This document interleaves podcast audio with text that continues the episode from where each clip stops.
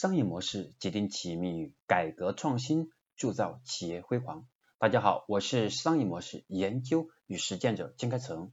今天呢，我将继续为大家分享的是我们商业模式创新课程的第一百六十七讲：如何在冷启动期获得种子用户。在冷启动期，如何去确认我们的用户？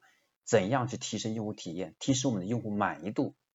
这是一个完整的流程。那今天重点是和大家分享如何去在冷启动期快速去获取种子用户，主要是四个步骤。第一个是寻找正确的目标群，比如说小红书的用户主要是生活在大城市的年轻女性，并且消费水平偏中等以上，他们对生活水平有着更高的追求，也具备相应的消费水平。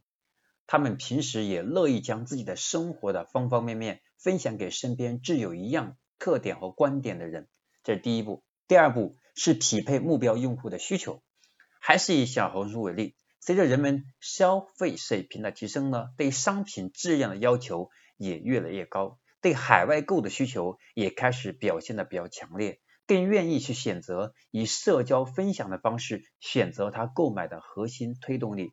这是小红书用户的需求。第三步是培养目标用户的忠诚度。那么主要从三个维度来思考。第一个维度，让用户习惯使用你的产品；第二个维度，让用户对你的产品感到满意；第三个维度是让用户对你的产品产生感情。那么在第三步当中，我们大部分情况下会在前期依靠我们一些渠道资源来助力我们种子用户的获取。OK，再看第四步。我们要黏住核心用户，比如我们要通过任务奖励、每日签到、分享、礼品专享、会员体系等，通过多种方式来让前期我们不但是获取种子用户的过程当中，有一部分种子用户已经开始给我们做裂变。所以，我们如何去在冷启动期快速出快速的去获得我们想要的种子用户？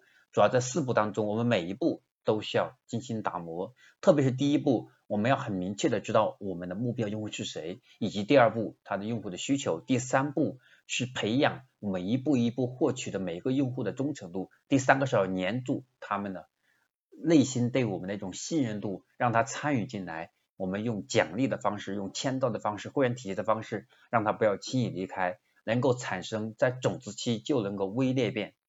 这是我们今天要学习的。